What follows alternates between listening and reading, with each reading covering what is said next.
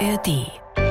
Also mein Motto ist ja immer ertappen und umschalten. Das ist die große Chance, die wir alle haben. Das heißt, der Michael setzt sich mal mit seinen Sachen auseinander und lernt dann, ah, okay, ich habe da so einen Glaubenssatz, der immer lautet, ich komme zu kurz und deswegen bin ich ganz schnell da getriggert. Und dann im normalen Leben, wenn er dann merkt, oh, hier kommt schon wieder, ne, ich kriege schon wieder Puls, in dem Moment, wo er sich ertappt, kann er noch umschalten von seinem Schattenkind auf sein erwachsenes Ich und einen kleinen Abstand gewinnen und sagen, Moment mal, ich bin jetzt schon wieder beleidigt, aber stopp. Und das ist die Chance für uns alle. Also ich kenne ganz viele Menschen, die mit Ertappen und Umschalten sich aus allen möglichen Verhaltensmustern herausgehieft haben. Die blaue Couch, der preisgekrönte Radiotalk. Ein Bayern 1 Premium Podcast in der App der ARD Audiothek.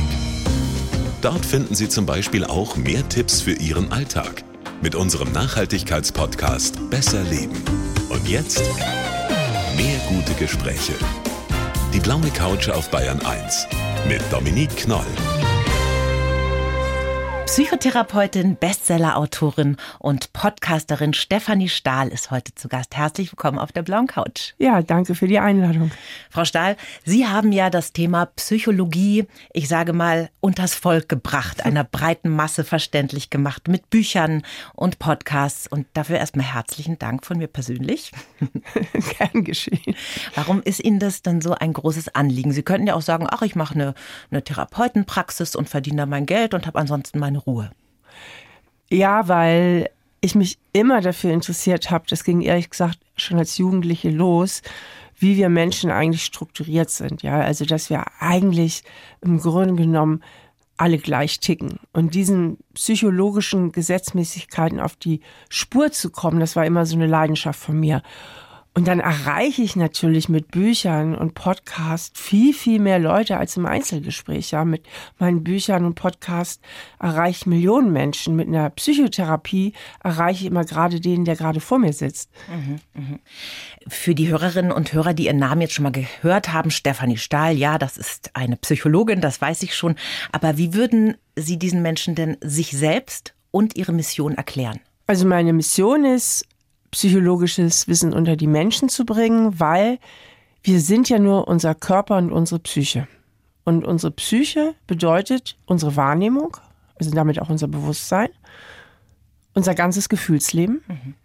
die Art und Weise, wie wir denken und wie wir uns verhalten. Das sind alles Kernforschungsgebiete der Psychologie. Da muss man sich ja fragen, wie kann man sich dafür nicht interessieren? Mhm. Ne?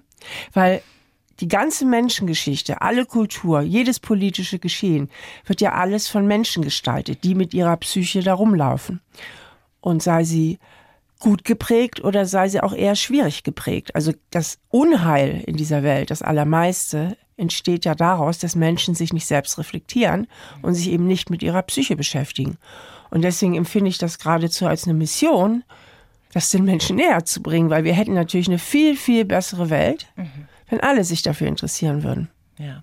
Sie sind gerade mit Ihrem Bühnenprogramm auf Tour. Sie waren auch schon in München Anfang März, heute in Hamburg. Das heißt Psychotainment Show. Da sind Sie mit Ihrem Partner auf der Bühne, mit dem Lukas Klaschinski. Was passiert denn da bei Ihrer Live-Show? Ja, Lukas und ich vermitteln halt psychologisches Wissen, also so die psychologischen Grundstrukturen, die ich ja in meinem neuesten Buch Wer wir sind beschrieben habe, sozusagen den Bauplan der Psyche. Und das vermitteln wir, ich denke, sehr unterhaltsam und lustig. Es wird viel gelacht. Wir interagieren viel mit dem Publikum. Mhm. Es kommen auch Leute freiwillig auf die Bühne und lassen sich coachen. Wir haben unseren Pianisten Vasili dabei. Und ja, ich denke, es ist ein rundum lustiges Programm. Aber tapfer, dass man sich da auf die Bühne stellt und sich coachen lässt vor Publikum, oder? Ja, gut, es ist eine einmalige Chance, sich einfach von mir mal persönlich coachen zu lassen. Und ähm, das bringt ja auch den anderen Menschen ganz viel. Und wir kommen ja aus dieser Schamecke immer mehr raus. Und das ist auch Teil ein Thema unserer Show, diese Schamgefühle, um wie wir uns selbst damit einsperren, wie wir uns wegsperren, wie wir Problemlösungen verhindern, weil wir uns schämen. Und Gott sei Dank ist ja der ganze gesellschaftliche Trend, auch vor allen Dingen bei jüngeren Generationen, immer mehr dahin, sich zu öffnen und zu sagen, ja, ich habe hier ein Problem. Mhm. Ich leide unter Depressionen, ich habe Angst, ich habe kreisrunden Haarausfall oder was auch immer. Und das finde ich ganz, ganz toll. Das ist eine ganz gute Entwicklung, weil ja. jeder Mensch hat irgendwo ein Päckchen zu tragen. Jeder Mensch kommt mal in eine Lebenskrise. Jeder Mensch kennt Angst. Jeder Mensch kennt es auch, sich mal niedergeschlagen zu fühlen. Und das macht uns doch zu Menschen und verbindet uns doch alle. Mhm. Ihr aktuelles Buch Wer wir sind, wie wir wahrnehmen, fühlen und lieben, alles, was Sie über Psychologie wissen sollten. Das bezeichnen Sie als Ihr Lebenswerk. Nach so vielen Büchern, die Sie schon geschrieben haben, die ja auch alle so schlau sind. Warum das jetzt das Lebenswerk? Weil da eigentlich alles drinsteht, was ich mir über 30 Jahre als Psychotherapeutin, als Buchautorin, als jemand, der viel auch wissenschaftliche Fachliteratur liest, alles da reingeflossen ist in dieses Buch. Also ich habe da den Versuch unternommen, einfach mal zu erklären, was das Grundgerüst unserer Psyche ist. Und das gilt für alle acht Milliarden Menschen auf dieser Welt. Mhm. Also klar haben wir auch unsere Individualität, aber wir ticken alle nach den gleichen psychischen Grundstrukturen. Also genau wie unser Körper ja auch gleich aufgebaut mhm. ist. Ja, wir unterscheiden uns in unserer äußeren Erscheinung. Das hat was Individuelles. Aber im Grundsatz ist ja unser Körper auch weltweit gleich aufgebaut. Ja. Und so das Gleiche gilt auch für unsere Psyche. Hm, da erklären Sie also die Grundlagen der Psychologie und schreiben unter anderem auch über Ihren persönlichen Sinn des Lebens. Und den möchte ich jetzt gerne mal mit den Hörerinnen und Hörern teilen. Mitgefühl und Selbstreflexion, ne? Ja, das stimmt. Also wir Menschen brauchen ja Sinn. Wir können ja ohne Sinn gar nicht leben. Also rein diese Perspektive der Neurobiologie, da heißt es ja, die Evolution will nur, dass wir unsere Gene verteilen, aber das greift kurz. Wir brauchen auch einen persönlichen Lebenssinn. Und da so viel Unheil in der Welt ist, und zwar nicht nur in Form von Kriegen und Hungersnöten, sondern auch vor unserer Haustür. Gerempel und Gerüpel, Neid, Missgunst. Also es gibt halt so viele Sachen, die so viel besser sein könnten. Bin ich einfach zu dem Ergebnis gekommen und damit stehe ich nicht allein. Ich glaube, viele Menschen, die darüber nachdenken, kommen zu diesem Ergebnis, dass diese persönliche Selbstreflexion so wichtig ist. Denn je besser ich mich kenne, desto weniger laufe ich Gefahr, Sachen und Minderwertigkeitskomplexe, die zu mir gehören, am anderen auszuagieren. Ne? Mhm. Minderwertigkeit macht ja zum Beispiel aggressiv, ganz schnell aggressiv. Mhm. Ne? Und je besser ich mich da selber kenne, desto besonderer kann ich handeln. Mhm. Und je mehr Zugang ich zu meinen Gefühlen habe, desto mitfühlender kann ich auch mit anderen sein. Und ich glaube, dass Wohlwollen und Mitgefühl in Kombination mit dieser Selbstreflexion auch ein ganz wichtiger Schlüssel sind, um diese Welt einfach besser zu machen. Wenn wir alle nach diesem kategorischen Imperativ leben würden, wäre vielen geholfen, das stimmt.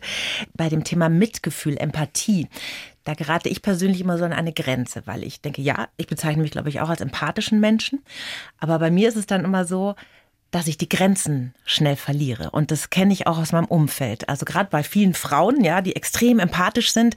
Und dann gerät das Thema Abgrenzung aber zum Problem. Wie kriegt man das denn besser hin? Ja, indem man versteht, worauf das zurückzuführen ist. Es gibt viele Menschen, die sehr angepasst sind, ein bisschen überangepasst. Das heißt, sie sind motiviert, nicht auf Ablehnung zu stoßen, ja, dass sie gefallen, dass sie Erwartungen erfüllen. Und wenn ich ein hohes Motiv habe zu gefallen, muss ich natürlich sehr feine Antennen haben, was der andere auch von mir erwartet. Und fühl und schwing mich ein in den anderen und dann aus dieser unterschwelligen Angst vielleicht auf Ablehnung zu stoßen, laufe ich Gefahr, öfter Ja zu sagen, als ich eigentlich will, weil ich ja Angst habe, dann zu enttäuschen, wenn ich mich abgrenze. Ne? Abgrenzen heißt ja immer, vielleicht auch, ich enttäusche dich ein kleines bisschen, ja, oder Abgrenzung heißt immer, hier bin ich etwas anders als du oder hier will ich etwas anderes als du. Das heißt, in dem kleinen Moment wird die Harmonie etwas belastet. Mhm. Und wenn man jetzt aber sehr aus ist auf Harmonie, weil man immer diese Sorge hat, sonst vielleicht auf Ablehnung zu stoßen, dann fällt einem das schwer. Und das sind ganz alte Prägungen aus der Kindheit normalerweise. Wie immer. die sehr, sehr viele Menschen betreffen. Und je besser ich das jedoch erkenne und für mich reflektieren kann, desto besser kann ich es auch verändern. Denn alles, was ich nicht reflektiere, also mir nicht bewusst mache, läuft ja als unbewusstes Muster und ist dann wie so ein automatisches Triebsystem in meinem Gehirn. Mhm. Und ich sage immer gerne, wer sich so gar nicht reflektiert, ist Sklave seines Gehirns oder Sklavin seines Gehirns. Mhm. Und deswegen ist es wichtig, sich die Zusammenhänge klar zu machen, weil dann kann man es auch verändern. Ja. Ja, also Mitgefühl und Selbstreflexion. Und Sie bezeichnen Selbstreflexion ja sogar als politische Notwendigkeit. Haben Sie denn auch schon mal Politikerinnen oder Politiker gecoacht? Nein, die haben sich auch bislang nicht an mich gewendet. Wär, wäre das nicht sehr wichtig? Ja, es geht um die Politiker und Politikerinnen, es geht aber auch um die ganzen Wähler und Wählerinnen. Ne? Es geht ja letztlich um uns alle. Mhm. Und es fängt ja schon an beim nachbarschaftlichen Verhältnis und endet bei dem Verhältnis zwischen zwei Staaten. Ja, und mhm. ganz, ganz oft geht es immer um Gefühle von Minderwertigkeit und die Frage, wie ich sie kompensiere. Gehe ich in die Bindung und sage, hier kooperieren wir als Nachbarn oder als Staaten, hier halten wir zusammen. Oder schlage ich mich auf die autonome Seite und sage, nee, hier grenze ich mich ab, beziehungsweise hier mache ich eine Invasion. Mhm. Das sind alles psychologische Prozesse ich denke mir nur immer, weil es wäre so toll, wenn Menschen, die in wirklich wichtigen Positionen sitzen, auch diese Selbstreflexion betreiben würden und das Mitgefühl, wenn wir uns diesen schrecklichen Krieg in der Ukraine jetzt anschauen, was Putin da veranstaltet. Das wäre wunderbar. Aber zu Putin kann ich Ihnen was sagen. Ja. Ich denke, der ist ja sehr traumatisiert aufgewachsen. Der hatte eine sehr schwere Kindheit. Der ist auch viel auf den Straßen gewesen, hatte, glaube ich, auch einen brutalen Vater. Mhm. Und unsere Gefühle, entwickeln sich auch erst in den ersten zwei Lebensjahren. Das heißt, da wird die Hardware im Gehirn gebildet, dass wir gewisse Gefühle überhaupt fühlen können. Mhm. Und wenn da Prägungen verloren gehen, weil die Eltern zu lieblos waren, weil sich zu wenig um das Kind gekümmert wurde, dann bilden diese Kinder gewisse Gefühlszentren gar nicht aus. Das heißt, denen fehlt dann ein gravierender Mangel an Empathie. Die haben zu wenig Spiegel Neurone, also mhm. an Mitgefühl. Ihnen fehlt ein Bedürfnis nach Nähe. Also da fehlen dann ganze Gefühlsspektren. Mhm. Und das ist das Problem. Ich denke, ohne ihn jetzt persönlich zu kennen, deswegen ist es eine Hypothese von mir, aber ich denke, dass ein Mensch wie Putin schon von der Hardware in seinem Gehirn gar nicht in der Lage ist, empathisch zu sein. Mhm. Und daher auch diese maßlose Brutalität überhaupt praktizieren kann. Mhm. Und deswegen ist es so wichtig, dass wir auch ganz viel über Kindererziehung wissen und Kinderbetreuung und auch über die Entwicklungsprozesse in den ersten zwei Lebensjahren. Mhm. Und da muss ich ein Statement machen, was vielen nicht gefallen wird. Aber ich muss es machen, weil es ist mein Verantwortungsgefühl. Mhm. Die Kinder werden zu früh heutzutage in die Kitas abgegeben. Mhm. Das ist für die Gehirnentwicklung, für die Stressregulation im Gehirn des Kindes, und das ist nicht meine private Meinung, mhm. das ist die absolut einhellige Meinung der Bindungsforschung, ist das problematisch. Also wenn es die eigenen Möglichkeiten irgendwie zulassen, sollte man das Kind nicht vor dem zweiten Lebensjahr in die Kita geben. Wenn man das machen kann, ne? weil wenn viele müssen halt kann, einfach genau. arbeiten. Ja, ja, ja, ja. Aber ist es nicht auch gut für Kinder, dass sie die sozialen Strukturen schon sehr früh erlernen? Kinder in dem Alter sind nicht sozial. Die haben auch nichts von den sozialen Strukturen, gar nichts. Die brauchen nur Sicherheit, Sicherheit und nochmal Sicherheit. Mhm. Und das finden sie am besten in der eigenen Familie die spielen ja auch nicht miteinander unter zwei Jahren. Das mhm. Spiel fängt frühestens so ab drei Jahren an, dass sie überhaupt mal miteinander auch spielen und so. Hauen sich vielleicht mal eine Schaufel auf den Kopf oder so zwei. ja.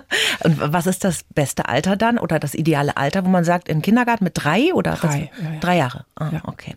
Stefanie Stahl bei uns auf der blauen Couch heute. Wenn Sie Eltern sind und nach Gleichgesinnten suchen, dann hätten wir da noch einen echt guten Tipp für Sie. Eltern ohne Filter.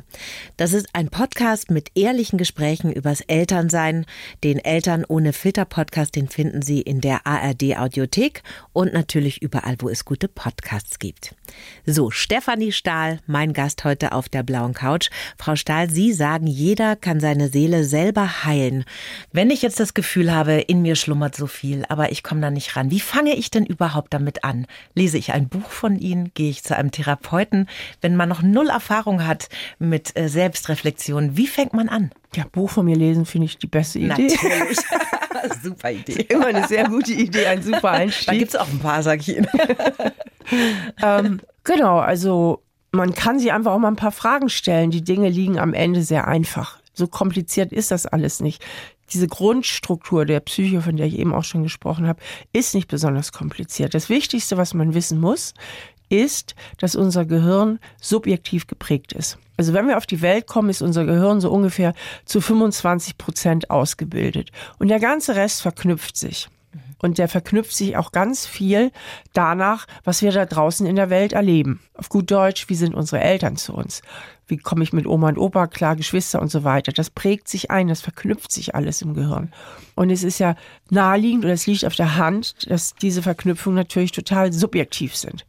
Das heißt, nehmen wir mal ein Beispiel, da ist ein Mädchen namens Lena und die Eltern hatten vielleicht nicht viel Zeit, die waren gestresst, beide mussten arbeiten, es waren noch zwei Geschwister da.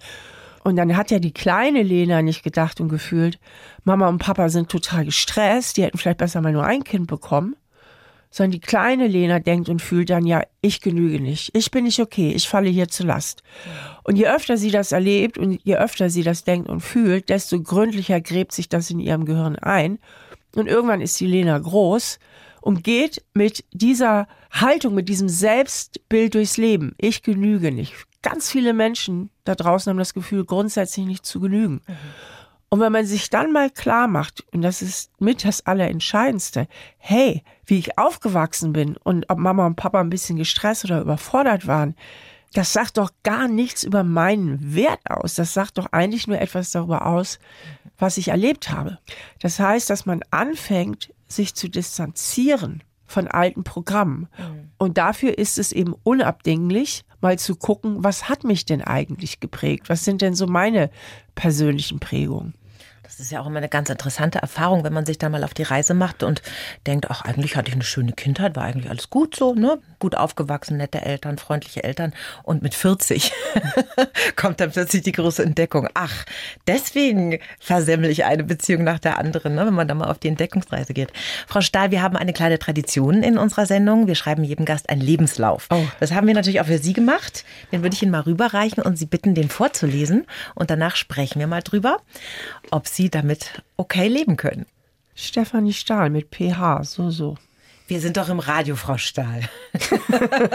da sind wir Freigeister. Okay, okay. Mein Name ist Stefanie Stahl und ich bin Deutschlands bekannteste Psychologin. Ich habe erkannt, dass das Selbstwertgefühl das Epizentrum von allem ist. Sorgen macht mir, dass viele Menschen auf der Welt in der falschen Matrix unterwegs sind. Geprägt haben mich meine fröhliche Kindheit mit Promi-Partys, mein Umzug von Hamburg nach Trier und der Erfolg meiner Bücher. Wenn jemand mir vor 20 Jahren gesagt hätte, ich würde Millionen Bestseller schreiben, auf der Bühne stehen und eigene Podcasts veröffentlichen, hätte ich denjenigen für bekloppt gehalten. Mein Erfolg kam Schritt für Schritt. Ich habe eine gute Work-Life-Balance, reise und wandere gerne und Wünsche habe ich keine denn ich organisiere mir einfach ein sorgenfreies Leben. Mein Motto, wem soll das schlechte Leben nutzen? Das ist ein schöner Satz. So, was denken Sie über diesen Lebenslauf? Also, den Einsatz, den finde ich ein bisschen krass. Ja. Den vorletzten, denn ich organisiere mir einfach ein sorgenfreies Leben. Mhm. Also das würde ich so nicht formulieren, ja. weil ähm, es gibt ja auch sowas wie Schicksalsschläge und davon mhm. hatte ich auch schon einige. Mhm. Also ich denke, damit ist gemeint, was Sie eben sorgen können im genau, Leben. Ne? Genau, also was, ja. was ich tatsächlich mache, ist, ich mache eigentlich die Sachen, die ich will. Also ich verschiebe mein Leben nicht auf die Zukunft. Mhm. Und ich bin auch kein Workaholic. Mhm. Wirklich nicht, nie gewesen. Also. Das ist ganz schwer zu glauben, natürlich, wenn man ihr Lebenswerk anschaut. Ja. Was sie alles machen, ist irre. Aber sie werden sich wundern, wie viel Zeit ich trotzdem habe. Mhm. Ich bin mhm. ganz gut organisiert. Ich arbeite ja. Sachen dann in der Arbeitszeit ab. Mhm. Aber ich habe auch gute Freizeit. Also ich lebe eher, um zu leben, als um zu arbeiten, muss ich ehrlich sagen. Wobei meine Arbeit natürlich den großen Vorteil hat, dass ich damit das Gefühl habe, auch was wirklich Sinnvolles zu mhm. tun. Absolut, das reicht einfach rein ins Leben von sehr vielen Menschen. Ne? Ja. 1963 in Hamburg sind Sie geboren. Ihr Vater war ein bekannter Jurist, die Mutter Heilpraktikerin und Psychotherapeutin. Hat Ihre Mutter Sie denn in die Thematik gebracht, Psychologie? Also ja, meine Mutter war Heilpraktikerin für Psychotherapie und auch Dozentin und die hat sich immer dafür interessiert und die war da auch sehr begabt. Mhm. Die hatte einfach so eine Naturbegabung und ich glaube, ich habe dieses Gen einfach geerbt. Ja, ich fand das auch immer sehr spannend. Und meine Mutter hat mit der ersten Zeitschrift die Psychologie heute abonniert. Ich war ah. damals 15, das weiß ich noch ganz genau. Und da habe ich die immer verschlungen auch. Und In dem Alter schon? Wow. Ja. Ich habe mich schon immer ganz früh gefragt, also wirklich aus so einem genuinen Interesse heraus, warum macht der eine so, der andere so, was motiviert die Menschen, wo läuft alles drauf hinaus im Kern? Was ist eigentlich die größte Motivation? Mhm. Und da kam ich schon früh darauf, weit vor meinem Psychologiestudium, dass es doch den meisten Menschen einfach nur darum geht, dass sie irgendwie anerkannt und geliebt werden. Und so Dinge haben mich immer interessiert, mhm. habe ich mir immer Gedanken drum gemacht. Wie würden Sie denn Ihre Kindheit beschreiben, wenn Sie da mal so zurückschauen? War das glücklich, unbeschwert? Also ich war auf jeden Fall ein Wunschkind. Ich war ja das einzige Kind meiner Eltern. Meine Eltern waren beide schon verheiratet und hatten aus anderen Ehen Kinder. Mhm. Das war damals 1963 ja noch ungewöhnlich. Oh ja, das stimmt. Ich habe meine Kindheit sehr schön in Erinnerung. Ich habe mich sehr geliebt gefühlt als Kind. Ich hatte aber auch viel Freiräume. Und irgendwie war das auch eine bunte und fröhliche Kindheit. Das heißt, der Weg bei Ihnen war nicht wie bei sehr vielen anderen Psychologinnen und Psychologen über ein eigenes Trauma dann irgendwann in diese berufliche Richtung zu gehen. Das ich würde ich gar nicht unterschreiben, dass das nee? bei anderen Psychologen Echt? so ist. Das ist ich immer so eine so ein paar. Unterstellung manchmal. Mhm, mhm, Viele machen das auch, weil sie das Fach einfach spannend finden. Ja, das sicherlich auch. Aber ich habe mich nur immer so gewundert, ja. Äh, dass Menschen, die selber so schwer traumatisiert sind, dann auch noch diesen Beruf ergreifen. Ich habe das okay. in meinem Umfeld schon so ein paar Mal erfahren. Was haben Ihre Eltern denn, wenn Sie aus heutiger Sicht äh, da drauf gucken, Ihnen denn mit ins Leben gegeben? Gutes Selbstwertgefühl, hm. Das war ihnen auch super wichtig. Gut, meine Mutter, die war ja schon immer auch so reflektiert und mhm. so und die wusste damals schon, das ist so wichtig, dass Kinder ein gutes Selbstwertgefühl bekommen. Auch eine gute Selbstsicherheit. Mein Vater war ja Geschäftsführer von der Atlantikbrücke, der war mhm. auf eingeladen auf Empfänge, es gab große Partys und und und. Und er hat mich gerne mitgenommen. Ich bin auch gerne mitgegangen meiner Mutter war das oft zu viel. Nach einem langen Praxistag hatte die dann keine Lust mehr. Und dann bin ich mitgegangen. Da war ich aber 15, 16, 17, 18. Und zum Teil ging das auch auf Englisch dann. Und ähm, dann musste ich irgendwie da klarkommen. natürlich mhm. habe ich mich oft unsicher gefühlt.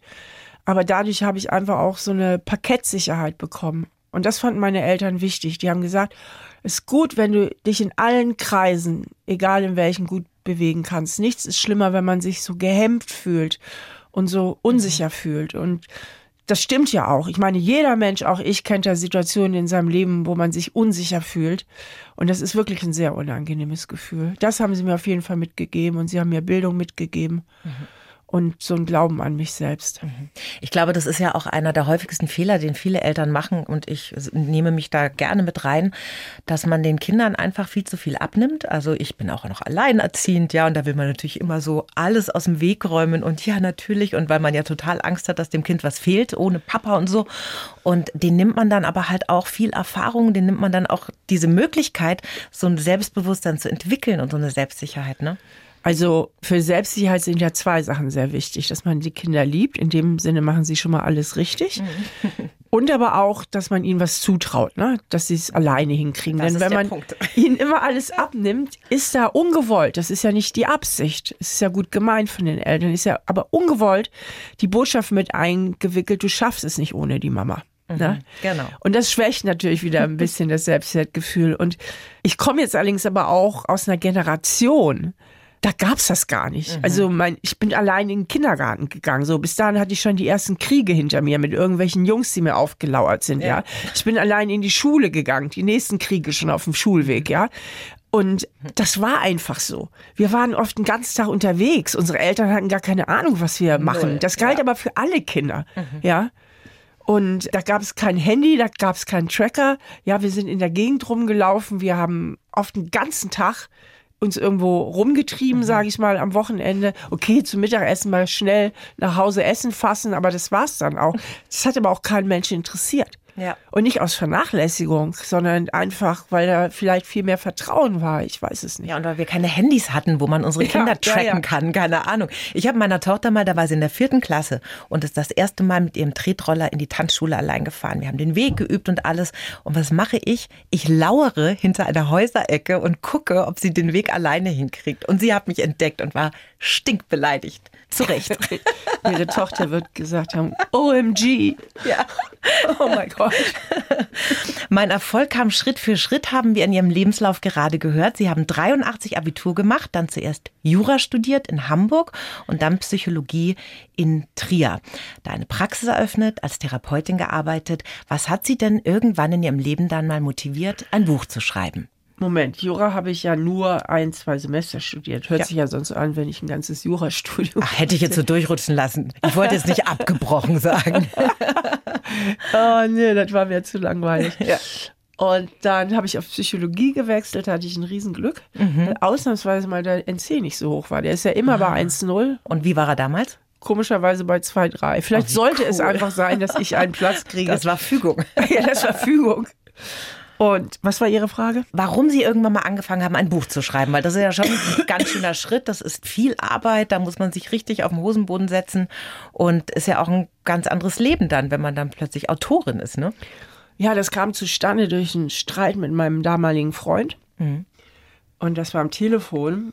Er war gerade im Ausland, rief dann abends nochmal an und ich saß da gerade mit meiner Freundin Melanie Alt am, am Küchentisch und wir haben ein Gläschen Wein getrunken.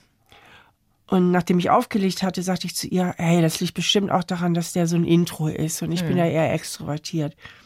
Und dann meinte ich, sag mal, das wäre doch eigentlich ein super Thema für ein Buch. Weil wir haben auch zusammen als Psychologin in einer Praxis gearbeitet. Also sie hat bei mir gearbeitet. Sollen wir darüber nicht mal ein Buch schreiben? Da hängt ja so viel dran an diesen Charakterdimensionen, Intro oder Extroversion. Sagt sie, ja, ist eigentlich eine coole Idee. Und so kam die erste Buchidee zustande.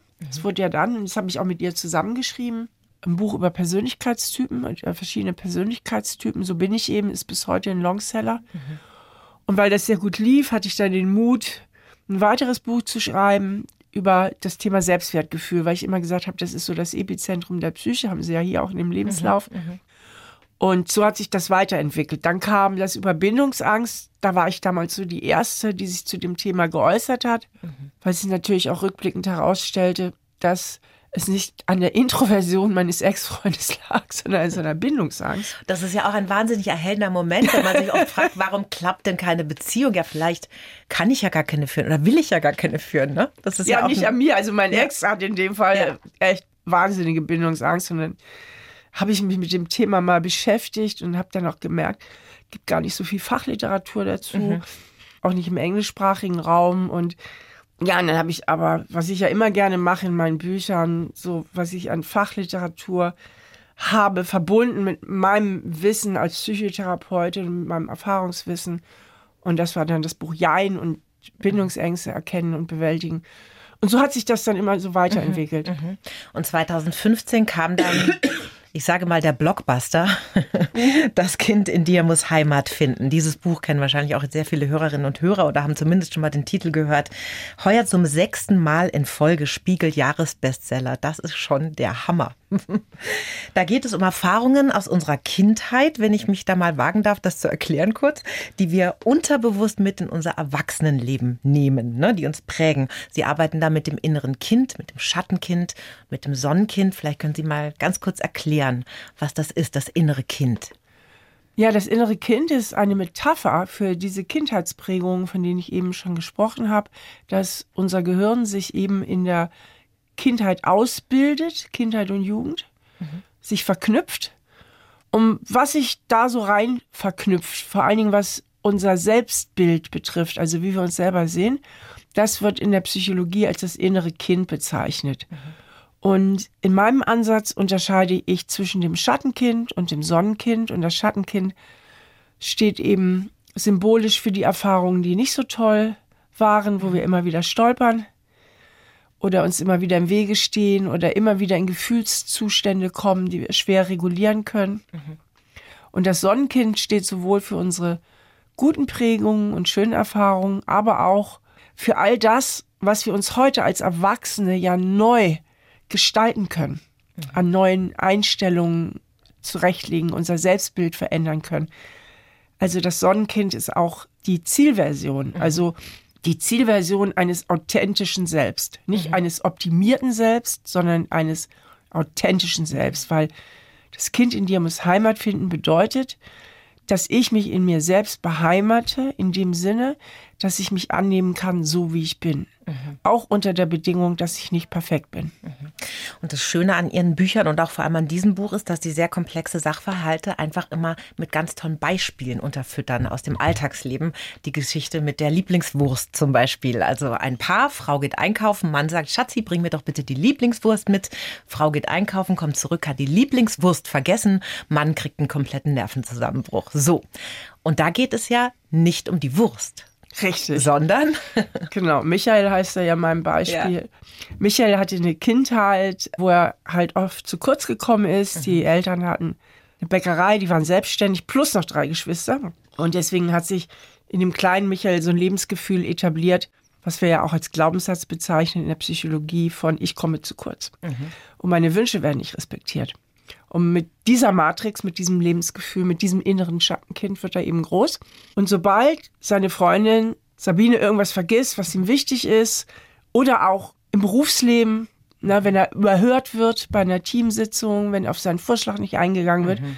wird sofort dieses alte Muster in ihm getriggert, dieses Schattenkind getriggert. Mhm. Und bam, hat er wieder dieses Gefühl, ich komme zu kurz, fühlt sich gekränkt und auf die Kränkung folgt halt sofort die Wut. Das ja. kennen wir alle, ne? dieser schnelle Zusammenhang zwischen Kränkung und Wut. Und dann macht er in dem Fall halt der Sabine Vorwürfe, fängt einen Streit an. Mhm. Und Sabine hat natürlich auch ihr Schattenkind und das ist so geprägt, ich genüge nicht und ich kann es nie recht machen. Mhm. Und dann kann man sich ja vorstellen, wie die beiden Schattenkinder sich in die Wolle bekommen. Anstrengend. Wenn ich mir jetzt einen Alltag mit Michael vorstelle, ja. als Sabine, da kann ich ja im täglichen Leben nicht immer sagen, ach Schatz, das ist jetzt wieder dein inneres Kind. Da ist man doch einfach nur genervt und sagt, du flippst hier aus, weil ich deine Wurst vergessen habe. Geht's denn eigentlich noch? Wie gehe ich denn damit um mit so einem Wutanfall, selbst wenn ich weiß, woher er kommt? Dass ich ihn rechtzeitig abfeder. Mhm. Also mein Motto ist ja immer ertappen und umschalten. Mhm. Also das Wichtigste ist, dass Michael merkt, wenn die Wut sich wieder anbahnt oder besser noch, wenn er sich schon bei der Kränkung ertappt, das dann bemerkt. Denn wenn er es nicht merkt, dann rauscht dieses Muster sozusagen ohne ihn ab. Ja, dann automatisiert sich das.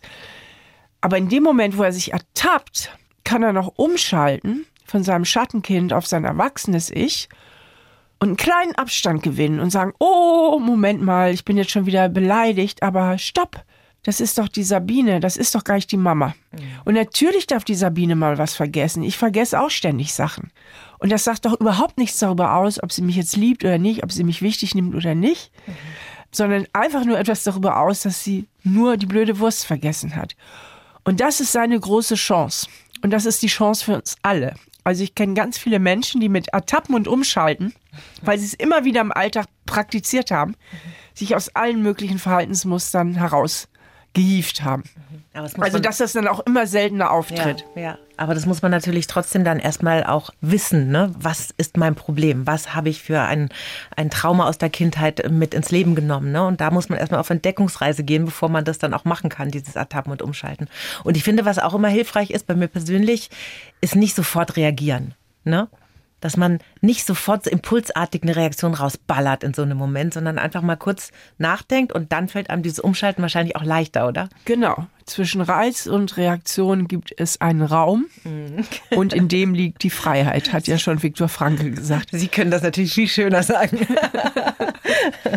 In Ihrem neuen Buch Wer wir sind erklären Sie auch die vier psychologischen Grundbedürfnisse, unter anderem das Bedürfnis nach Selbstwert. Da haben wir jetzt auch schon ein bisschen drüber gesprochen. Auch im Lebenslauf stand Selbstwertgefühl ist das Epizentrum von allem. Warum? Weil unser Selbstwertgefühl eben auch unser Selbstbild so sehr bestimmt. Mhm. Wie ich eben schon sagte, also dieser Michael hat von sich ein Selbstbild, von dass er zu kurz kommt, dass er irgendwie nicht genügt. Und das ist die Brille, durch die er die Welt sieht. Mhm. Ja, er ist irgendwo in der Teamsitzung, sagt irgendwas, wird vielleicht überhört, zieht sich beleidigt zurück, denkt, ja, da haben wir es wieder, ich bin wieder nicht wichtig. Anstatt zu realisieren, dass das in der Teamsitzung sowieso munter zugeht. Mhm. Oder dass er vielleicht zu leise gesprochen hat. Das heißt, wir erwarten von anderen immer das, was wir selbst erfahren haben. Habe ich viel Ablehnung in der Kindheit erfahren, erwarte ich, dass ich abgelehnt werde. Und entsprechend werde ich mich auch verhalten. Mhm. Entweder meide ich andere Menschen, ich ziehe mich zurück, weil ich mich im Alleinsein am sichersten fühle. Oder ich spiele immer eine besondere Rolle Oder ich verhalte mich sehr, sehr überangepasst, versuche es immer allen recht zu machen, um bloß nicht auf Ablehnung zu stoßen. Oder ich neige zu Perfektionsstreben, um bloß nicht angreifbar zu sein. Das sind dann die sogenannten Selbstschutzstrategien. Mhm. Also von diesem kleinen bisschen Selbstwert und Selbstbild, von so einfachen Dingen wie so ein grundsätzlicher Glaubenssatz, ich genüge oder ich genüge eben auch nicht, mhm. Hängen riesige Gefühls-, Denk- und Verhaltensprogramme ab. Mhm. Viele unserer Hörer haben Kinder im Teenageralter und da ist das mit dem Selbstwertgefühl oft ein großes Problem. Die fühlen sich oft minderwertig und hässlich und überhaupt nicht gut genug. Wie kann man denn da als Mutter oder Vater unterstützend einwirken auf die Kinder, weil man guckt denen oft beim Leben zu und denkt sich, oh Mann, trau dich doch, du bist so toll, warum quälst du dich so? Ja, das ist schon krass, gerade bei Teenagern, wie verquer manchmal auch die Selbsteinschätzung ist zu dem, was man so von außen wahrnimmt, ja. Mhm. Also dann kommt da so ein bildhübsches Mädchen und fängt an zu heulen. Sie wird nicht gut aussehen. Ne? Also da, da ist man ja. ja manchmal auch selber total hilflos, weil das ist so krass, irgendwie diese Diskrepanz. Ne? Genau, ja. Und ich denke, da muss man zum Teil als Eltern auch ein Stück weit loslassen. Natürlich unterstützen und, und bestätigen und so weiter. Mhm. Aber letztlich müssen die Kinder da auch ihre eigenen Erfahrungen machen und ihren eigenen Weg gehen. Also man mhm. kann denen da an der Stelle auch nicht alles abnehmen es ist halt immer so schwer zu unterscheiden, wann ist es jetzt so ein bisschen ja. Teenage-Drama ja auch, ja? Ja, ja, ja. Und wann muss man wirklich mal helfen und sagen, vielleicht musst du doch mal mit einer Jugendpsychologin sprechen oder so. Das ist gar nicht so einfach, ne, wenn man Kinder in dem Alter hat. Das stimmt. Ja, ja. Ein weiteres psychologisches Grundbedürfnis ist das Bedürfnis nach Bindung und Zugehörigkeit. Denn ohne Verbindungen zu anderen Menschen geht's ja nicht, ne? Das wissen wir. Der Hirnforscher Dr. Manfred Spitzer sagt sogar, Einsamkeit kann zum Tod führen. Herzinfarkt, Schlaganfall, Depressionen kann einfach dazu führen, wenn wir zu einsam leben. Ja, also die Natur hat uns ein ganz, ganz dringendes Bindungsbedürfnis mit in die Wiege gelegt, weil wir ja nur in der Gemeinschaft überleben können. Mhm. Ohne Anschluss sind wir tot.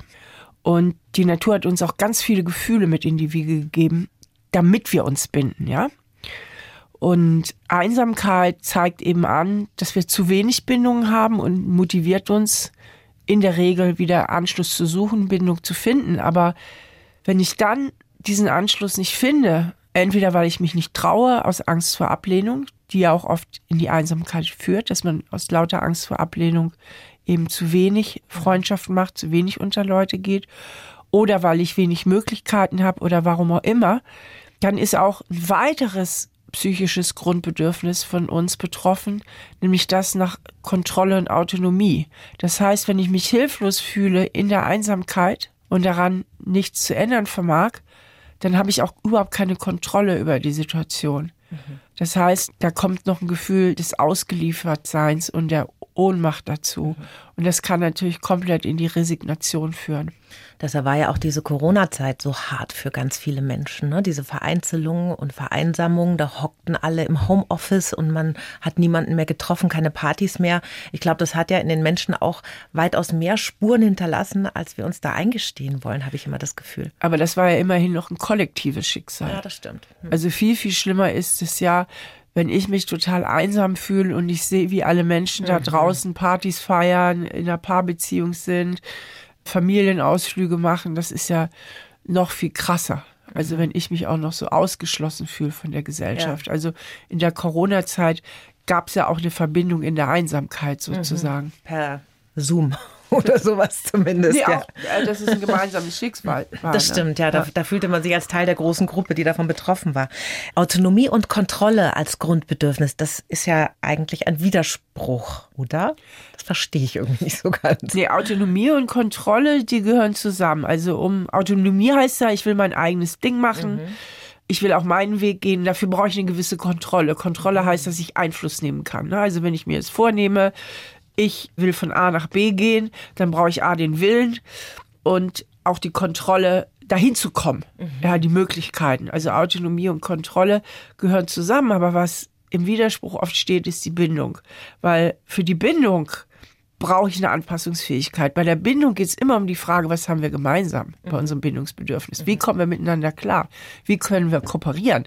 Bei der Autonomie geht es darum, um die Frage, Was unterscheidet uns? Wo bin ich anders als du? Wo muss ich mich abgrenzen? Das heißt, von morgens bis abends haben wir normalerweise unbewusst so kleine Konflikte zwischen Bindung und Autonomie. Wo passe ich mich jetzt an und gebe nach? Und wo mache ich jetzt mein eigenes Ding? Das fängt schon oft beim Aufstehen an. Der Wecker klingelt und eigentlich würde man gerne noch liegen bleiben. Das wäre dann autonom. Mein Bedürfnis nach Ausschlafenbefriedigung. Bindung wäre, ich muss aber zur Arbeit. Ja. Ich muss mich irgendwo auch anpassen. Ne? Wenn ich jetzt ständig ausschlafe und nicht pünktlich zur Arbeit komme, dann verliere ich vielleicht meinen Job. Ja, also permanent sind diese beiden Bedürfnisse eigentlich im Widerstreit und ständig treffen wir Entscheidungen. Passe ich mich jetzt an oder mache ich mein eigenes Ding? Was da abgeht in unserem Gehirn, ne? was wir Ja. gar nicht so wahrnehmen. Das ist schon wirklich beeindruckend. Kürzlich war der Schweizer Autor Thomas Mayer bei uns. Der hat das Buch Trennt euch geschrieben. Kennen Sie das zufällig? Nee. Kennen Sie nicht. Also der, äh, es ist ein ziemlich witzig geschriebenes Buch und da seine These ist, ähm, trennt euch, weil die meisten von euch passen sowieso nicht zusammen, weil Gegensätze ziehen sich an, ist totaler Käse. Wir brauchen ganz viele Gemeinsamkeiten, weil wir sonst ständig immer wieder zu viele Themen neu verhandeln müssen. Sehen Sie das auch so? Beides. Also es ist definitiv so, dass die psychologische Forschung belegt hat, da gibt es ja sehr viel Forschung drüber, dass die Gemeinsamkeiten, also gleich und gleich gesellt sich gern, es viel leichter haben. Also je mehr Gemeinsamkeiten wir haben, desto leichter wird es im Alltag, als die berühmten Gegensätze, die sich anziehen. Aber bei vielen Gemeinsamkeiten kann es manchmal auch ein bisschen lasch werden. Also die Gegensätze können manchmal auch ein bisschen mehr Zündstoff haben. Und das ist für eine langfristige Beziehung auch nicht nur schlecht. Ja, wenn man mal ein bisschen Reibungsflächen wieder hat und dann mal Distanz und Nähe, wenn da eine Dynamik bleibt. Ja, ja. Und ich finde ja auch, man kann da durchaus voneinander profitieren, wenn man, wie Sie vorhin sagten, in Ihrer Beziehung früher, ein Partner ist introvertiert, der andere extrovertiert. Da kann man ja auch sagen, okay, ich lasse mich ein bisschen anstecken von dieser Extrovertiertheit und finde dann aber auch der andere Partner ein bisschen Ruhe, bei dem der ein bisschen introvertierter ist, oder? Extro und Introvertierte passen sowieso ganz gut zusammen. Ah. Ja, ja, die passen ganz gut zusammen. Ach, schön. Ja. Also der Extrovertierte, ja, der Extrovertierte bewundert an dem Introvertierten oft diese Konzentration. Intros haben auch sehr viele Interessen oft, denen sie so auch stundenlang nachgehen können. Das bewundere ich so als Extrovertierte auch an meinem Mann, der ist ja auch introvertiert und der hat unheimlich viele Themen und kann sich da auch stundenlang mit beschäftigen. Das finde ich ganz toll. Und er findet bei mir bestimmt dieses etwas lebendigere und Extros sind auch viel risikobereiter. Ne? Also während er noch an der roten Ampel steht als Fußgänger, gehe ich schon drüber, ne? weil ich sehe, rechts und links kommt ja kein Auto. Ne? Kommt er dann mit? Ja. Ja. Und das vierte ähm, psychologische Grundbedürfnis, das Bedürfnis, Lustgefühle zu bekommen und Unlustgefühle zu vermeiden. Das ist relativ plausibel, ne? Genau, dass wir keiner von uns möchte sich wirklich ängstlich fühlen oder traurig. Also mit Lust und Unlust ist ja gemeint nicht, ob ich auf irgendeine Sache Bock habe oder nicht, sondern belastende Gefühle, die uns runterziehen, versus Gefühle wie Glück oder Freude oder halt schöne Gefühle. Und wir sind natürlich motiviert, ungute Gefühle zu vermeiden, nehmen sie natürlich aber auch in Kauf, um uns langfristig wieder besser zu fühlen. Ja, also was weiß ich, wir lernen für eine Prüfung, obwohl wir eigentlich überhaupt keinen Bock haben und den Stoff sehr langweilig finden, nehmen das aber in Kauf mit dem Ziel, langfristig die Prüfung zu bestehen. Und auch in Beziehungen, ja, ne? Wahrscheinlich. Auch für unsere höheren Werte. Ne? Wir pflegen Angehörige und machen und tun, weil wir sie lieben und für höhere Werte der Nächstenliebe, der Loyalität, der Freundschaft und so weiter. Dafür nehmen wir das auch im Kauf. Aber grundsätzlich möchten wir uns eigentlich gut fühlen und möchten diese unguten Gefühle vermeiden. Und deshalb ist es ja auch oft so schwer mit diesen Gefühlen, die von außen kommen, Trauer, Todesfälle, Verlust, Trennung, umzugehen, ne?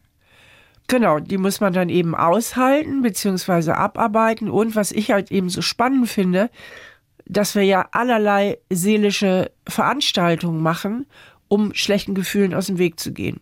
Zum Beispiel, wir sind in einer unglücklichen Beziehung, haben aber so eine Angst vor Trennung und Verlust. Wir wollen diesem Gefühl aus dem Weg gehen, dass wir uns ständig die Beziehung schönreden. Oder dem anderen irgendwelche Gefühle im Positiven unterstellen, die er vielleicht gar nicht hat. Ja, er liebt mich doch, aber kann seine Liebe nicht so zeigen. Ja, er ist schon sehr kompliziert, aber hatte ja auch so eine schwierige Kindheit und, und, und. Im Grunde basteln wir dann permanente Konstruktionen, um bei uns selbst den Trennungsschmerz zu vermeiden. Das ist nur ein Beispiel. Der sich einstellen würde, wenn wir der Realität ins Auge blicken, nämlich, dass aus dieser Beziehung einfach nichts wird. Mhm. Also es gibt ganz, ganz viele Situationen, wo wir durch Verdrängen, durch Schönreden, aber auch durch übermäßige Kritik und Abwertung, also dass wir Sachen gar nicht erst nah an uns herankommen lassen, ganz viel unternehmen, um eben belastende Gefühle zu vermeiden und uns dadurch öfter mehr Probleme machen. Denn würden wir dieses unschöne Gefühl mal aushalten, könnten wir mit diesem Aushalten auch der Realität besser ins Auge blicken mhm. und damit natürlich zu besseren Lösungen kommen, auch wenn es kurzfristig mehr weh tut. Stefanie Stahl heute zu Gast auf der blauen Couch. Eine letzte Frage noch, die ich jedem Gast stelle, auch Ihnen. Was würden Sie Ihrem 20-jährigen Ich aus heutiger Sicht gerne sagen? Genieße, dass du so jung bist. Genieße jeden Tag und guck, wie schön du bist. Du hast noch keine Falte und diesen faltenlosen Hals und das diese glatte Kinnlung.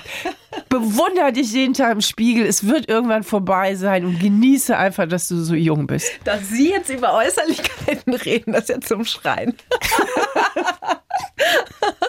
Weil da kommt immer so ganz tiefgehendes Zeug von anderen. Nee, von mir nicht. Das ist sehr lustig. Stefanie Stahl heute auf der blauen Couch. Es gibt zwei Podcasts von Ihnen, die dürfen Sie jetzt noch ganz kurz unseren Hörern mit auf den Weg geben.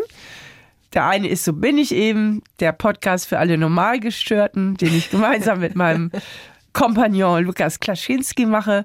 Und Stahl aber herzlich, da führe ich Psychotherapiegespräche mit meinen Kunden. Und unfassbar viele Bücher. Also schauen Sie einfach mal auf Ihre Homepage. Da kann jeder von Ihnen sehr profitieren und wachsen. Und darum geht es ja in unserem Leben. Ne? Sehr schön, dass Sie da waren. Stefanie Stahl, vielen Dank. Danke für die Einladung. Die Bayern 1 Premium Podcasts. Zu jeder Zeit, an jedem Ort. In der App der ARD Audiothek und auf bayern1.de. Bayern 1 gehört ins Leben.